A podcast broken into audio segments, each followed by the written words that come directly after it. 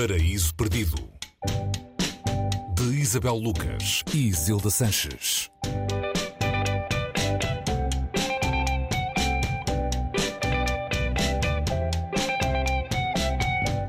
Olá, bem-vindos ao Paraíso Perdido. Hoje eh, falamos da mais preciosa mercadoria de Jean-Claude Gumbert, um escritor de origem judaica, nascido em 1939, no ano em que começou a Segunda Guerra Mundial, dramaturgo premiado, argumentista de cinema, trabalhou, por exemplo, com François Truffaut e Costa Gravas, escreveu livros para crianças. O pai de Jean-Claude Gumbert morreu num campo de concentração nazi, era um dos passageiros dos comboios que se fala neste conto, escrito em 2019 e inspirado inspirado em acontecimentos reais. Olá, Isabel, boa tarde. Olá, Isilda, boa tarde. A mais preciosa mercadoria é uma maneira fácil e emotiva de compreender o horror do Holocausto? Não sei se é fácil, eh, é emotiva e é emotiva de várias maneiras, não pelo lado mais lamechas, se assim se pode dizer, porque hum, sempre que se fala deste tipo de temas e, sobretudo, de um conto, porque é de um conto que estamos a falar, onde há uma moral, normalmente, onde há qualquer coisa que fecha e abre, portanto, há, um, há uma espécie de círculo que se fecha. Podemos pensar que estamos perante qualquer coisa de emoção fácil, uh, não é.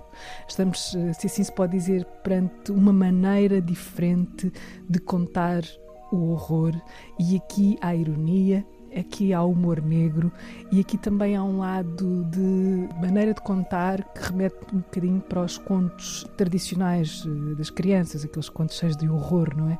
Dos irmãos Grimm. Eh, Mas não é um livro para crianças. Não. Embora não possa é, ser. Possa ser, ou seja, é isso que eu ia dizer. Quando há pouco referias a ideia de fácil, este livro pode ser lido por crianças, ehm, porque todos nós, enquanto crianças, sobrevivemos aos livros dos irmãos Grimm, portanto, estamos aqui, mal verdade, bem, mal verdade. bem, estamos aqui. Portanto, tem, tem várias, permite várias camadas de leitura, mas é sobretudo um livro uh, que nos dá uma perspectiva de, da memória do, do, do horror. E, e, quando estamos a viver um momento onde o horror se repete, não é? Esse tipo de horror, o horror que parece ser impossível de, de repetir, de alguma maneira parece repetir-se, uh, não estamos diante de qualquer coisa do lado da fantasia, embora isto tenha também um lado fantasioso, mas há aqui uma mensagem e eu tenho sempre muito medo ou cuidado de falar desta palavra mensagem porque leva sempre para o lado mais fácil das coisas, mas é uma mensagem uh, de pensamento, uma, um, pedido, uma, uma espécie de convocação para pensarmos aquilo que somos. O que eu estou a dizer não é, não é só dizer por dizer, ou seja, acho que vale a pena ler as primeiras palavras deste livro para percebermos o tom em que esta história, que no fundo são duas histórias paralelas, um, estão neste livro. Portanto, o livro começa assim. Era uma vez, numa grande floresta, uma pobre lenhadora e um pobre lenhador. Não, não, não, não. Tenham calma. Isto não é o pequeno pulgar. De modo nenhum. Tal como vocês, também detesto essa história ridícula. Onde e quando já se viu pais abandonarem os filhos por não terem o que lhes dar de comer? Vá lá a história, eh, ou estas duas histórias, começam um, porque o autor do livro, o Jean-Claude Grumbert, apesar de ter sido muito pequeno quando, quando o pai foi preso, em 1942, ele tem essa memória.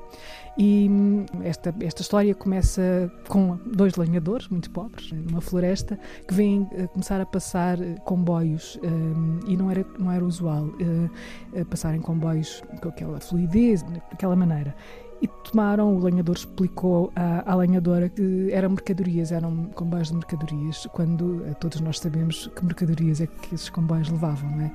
E há um dia em que a lenhadora, sempre na expectativa de que caísse alguma coisa de bom de um desses comboios, qualquer coisa que lhe ajudasse na sobrevivência, vê ser-lhe atirado qualquer coisa diferente. Vem embrulhado numa manta, que se percebe que é um manto uh, judaico, e é um bebê ela que sempre desejou ter filhos e nunca tinha tido, já tinha passado a idade de ter filhos, teve ali a concretização de um sonho e depois segue-se todas as aventuras que se podem imaginar numa floresta.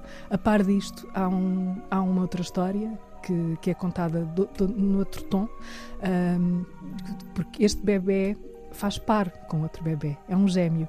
E a outra história é a história do outro gêmeo, que é uma rapariga, é uma gêmea E também depois há a história do pai, que não tem nome, um, e uh, percebermos porque é que aquele bebê foi atirado uh, daquela maneira uh, de um comboio que sabia onde é que iria acabar. Nós sabemos onde é que iria acabar e que o pai tinha alguma ideia disso. Portanto, isto dito desta maneira, é só mais uma história, mas este livro vale por aquilo que pela escrita e é um livro muito, muito breve, é um, é um conto grande, é um livro que com, tem um formato pequeno e tem 118 páginas, com um corpo de letra muito simpático e, portanto, que se lê numa tarde, calmamente, e que traz Auschwitz de uma maneira que não é aquela que começamos a estar fartos, uh, ou seja, do aproveitamento da marca como, como qualquer coisa de comercial. Isto é o contrário, é o desmentir e perceber que se pode escrever sobre isto sem ser com evidência ou a, ou banalidade ou o óbvio uh, que, que, muitos, muitos escritores e muitos, uh, muitos livros têm aparecido. A mais preciosa mercadoria já foi peça de teatro também, há de ser filme de animação, acho que a produção está em curso.